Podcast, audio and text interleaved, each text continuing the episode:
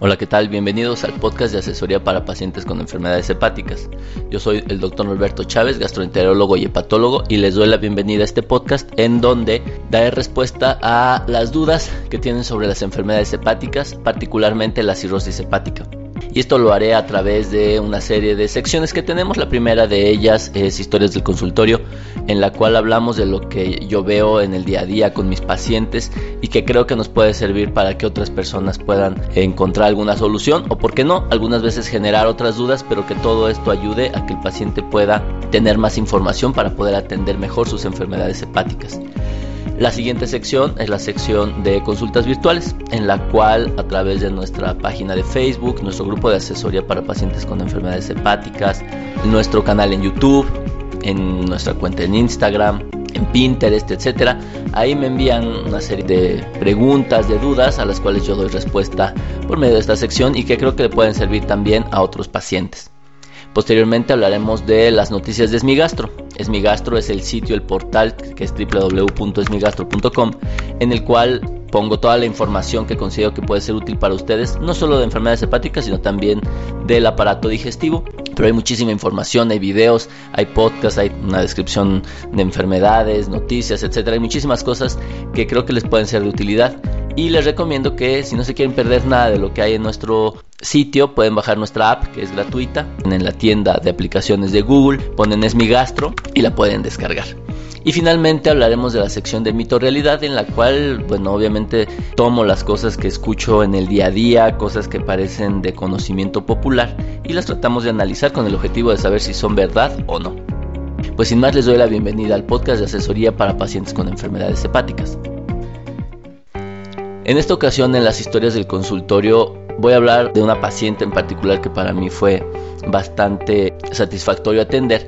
Y es una paciente que tiene cirrosis hepática ya de casi 30 años de evolución, que ha tenido muy pocas descompensaciones, únicamente varices esofágicas y encefalopatía en algunas ocasiones. Y que eh, su cirrosis fue ocasionada por una transfusión hace ya casi 50 años y tiene entonces cirrosis por virus de hepatitis C. La paciente decidió tratarse, actualmente ya el tratamiento no es como era hace 3 o 4 años, es decir, actualmente se toma un par de pastillas durante 6 meses y con eso la buena noticia es que logró negativizar el virus de hepatitis C. Esto es importante porque trae varias cosas. Lo primero de ellos es que obviamente al quitar el virus, pues el hígado se siente, por llamarlo de alguna manera, mucho más tranquilo, tiene una carga menos con la cual lidiar pero algo que le comentaba a esta paciente es que, bueno, nos quitamos una de las múltiples problemáticas que tenía su hígado. Todos los pacientes que reciben tratamiento para el virus de hepatitis C o que tienen alguna enfermedad que puede ser curada, por ejemplo, si son alcohólicos y tienen una cirrosis por alcohol y dejan de beber, o si son pacientes que tienen cirrosis por hígado graso y mejoran su peso, etcétera. Es decir, si tienen alguna enfermedad hepática que se puede curar la causa que la origina, pero ya tienen cirrosis hepática, no se debe dejar de lado que siguen necesitando realizar sus endoscopías cada año que deben de realizar sus ultrasonidos de hígado cada seis meses, que tienen que seguir su manejo nutricional correcto para evitar la desnutrición, deben de seguir cuidando los medicamentos que consumen con el objetivo de no tomar nada que dañe su hígado, es decir, quitar ya sea el alcohol, la obesidad o el virus de hepatitis C como en el caso de esta paciente, pues no nos exime de seguir cuidando nuestro hígado. Así que hay que tener mucho cuidado. Esto lo comento porque actualmente pues ya hay más personas que están teniendo acceso al tratamiento para virus de hepatitis C y más bien a lo que quiero llegar es que no consideren comprar el virus de hepatitis C. Es un medicamento que puede ser bastante costoso o inalcanzable dependiendo de ya sea uno genérico o el de marca, pero que no inviertan todo su dinero en eso porque finalmente hay que seguir pensando que debemos cuidar el resto de nuestro hígado, el resto de la cirrosis, y si bien el quitar el virus puede reducir las descompensaciones que se pueden presentar en el futuro, sigue siendo todavía necesario cuidar nuestro hígado por un periodo largo de tiempo. Bien, en la sección de consultas virtuales voy a tocar un tema que pusieron el comentario en nuestro grupo de asesoría para pacientes con enfermedades hepáticas. Pueden suscribirse a él, ahí pueden encontrar pues, información relacionada solo con enfermedades del hígado, gente que también pone sus dudas o comenta sobre la información que tenemos. Y bueno, algo que preguntaban es una paciente que tiene psoriasis desde hace cuatro años. Es una pregunta bastante sencilla, pero que toca un tema importante. La psoriasis es una enfermedad de un origen inmunológico que afecta a la piel, que puede ocasionar cambios como inflamación, engrosamiento de la piel, un poco de comezón, etc. Y que parece ser que por sí mismo la psoriasis puede tener cierta afectación hepática. Es decir, tenemos ya incluso hemos desarrollado un par de artículos originales, artículos de investigación, unos de ellos con gente en Chile, otro de ellos con gente en varios hospitales en la Ciudad de México en pacientes con psoriasis, en donde vemos que la psoriasis puede ser un factor de riesgo para presentar enfermedades hepáticas. Y esto parece ser que es debido a que incrementa la probabilidad de tener sobrepeso o obesidad. Ese es uno de los mecanismos, pero parece ser, esto todavía la verdad es que no se tiene toda la información al respecto, que puede ser que la misma enfermedad por sí misma favorezca un poco el daño hepático. Adicionalmente, los pacientes que tienen psoriasis toman un medicamento que se llama metotrexate. Este medicamento puede tener daño hepático a largo plazo, de hecho ocasiona esteatosis hepática y si se utiliza en dosis altas, es un medicamento que puede ocasionar daño hepático, incluso cirrosis hepática. Actualmente se recomienda que las personas que están teniendo psoriasis y reciben este medicamento metotrexate se realicen pruebas de funcionamiento hepático de manera frecuente, es decir, cada 3 a 6 meses. Yo recomiendo que si tienen esta enfermedad, particularmente si la tienen por un largo periodo de tiempo, se realicen un estudio para medir la fibrosis, no una biopsia porque obviamente es muy agresiva, pero sí un estudio como el fibroscan que le ayude al paciente a poder detectar si tiene fibrosis hepática o no.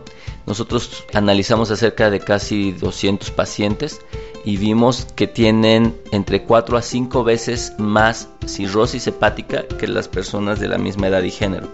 Así que mi recomendación para esta paciente que me escribió al grupo es que se realice un fibroscan y que tenga una monitorización semestral de sus pruebas de funcionamiento hepático.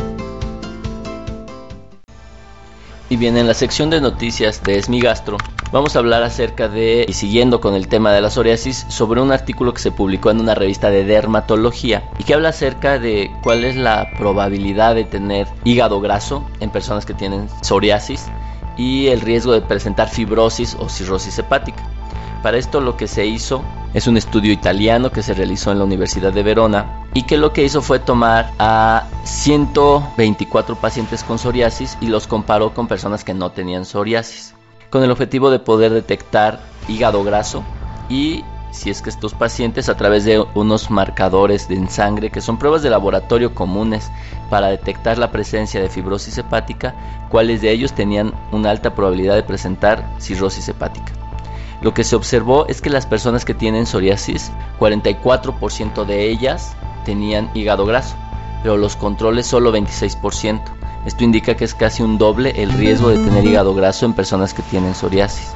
Y esto es importante ya que también se observó que estas personas que tienen psoriasis tienen una mayor probabilidad de tener cirrosis hepática, ya que sus valores de laboratorio que indican cirrosis eran cercanos al doble, es decir, parece ser que tienen un riesgo entre dos y tres veces mayor de presentar cirrosis hepática. Y esto fue independiente de la edad, el género, que parece ser que este daño está mediado por la presencia de hígado graso.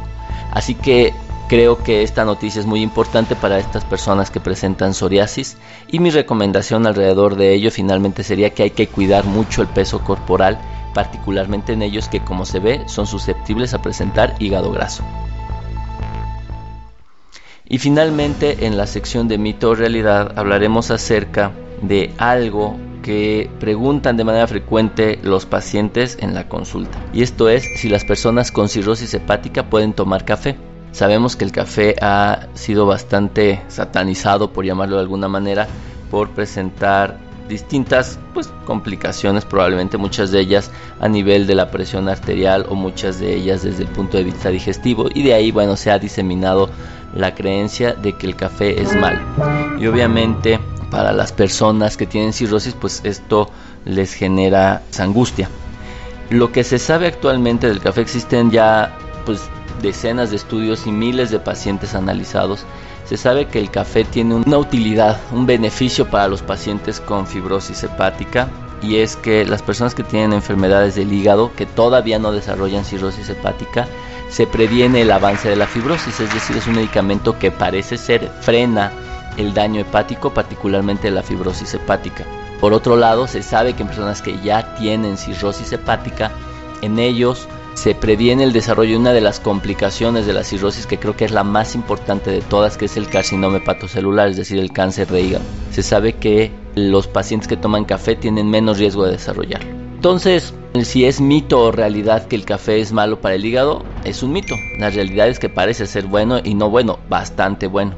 Es una medida segura, es una medida económica en términos generales, es una medida que va a tener pocas complicaciones para el paciente, ya que también, y esto a lo mejor lo podemos platicar en otras ocasiones, no, no está relacionado directamente con problemas gastrointestinales. Probablemente sí con la presión arterial, se sabe que puede aumentar un poco la presión arterial, pero recordemos que las personas con cirrosis hepática por lo general tienen la presión baja y además, y creo que esto es muy importante, el hecho de subir la presión arterial nos puede ayudar un poquito porque le podemos dar más medicamentos para la presión, como el propranolol, que es un medicamento que previene las varices esofágicas. Así que creo que por todos lados ganamos con el café.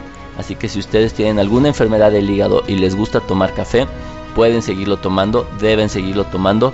Y mi único cuidado alrededor de ello es que si ustedes tienen hígado graso, tienen sobrepeso, tienen obesidad, tienen que tomar café sin azúcar y sin duda, y mi recomendación más clara es que no pueden tomar estos cafés del Starbucks que tienen miles de cosas, miles de aderezos, miles de aditivos porque las calorías que tienen son tremendas y evidentemente eso no le va a ayudar para nada a su hígado. Pues con esto damos fin a una emisión más del podcast para pacientes con enfermedades hepáticas. Espero que les haya sido de utilidad. Si esto es así, les pido que lo compartan, que lo comenten con las personas que ustedes consideren que les pueda ser de utilidad.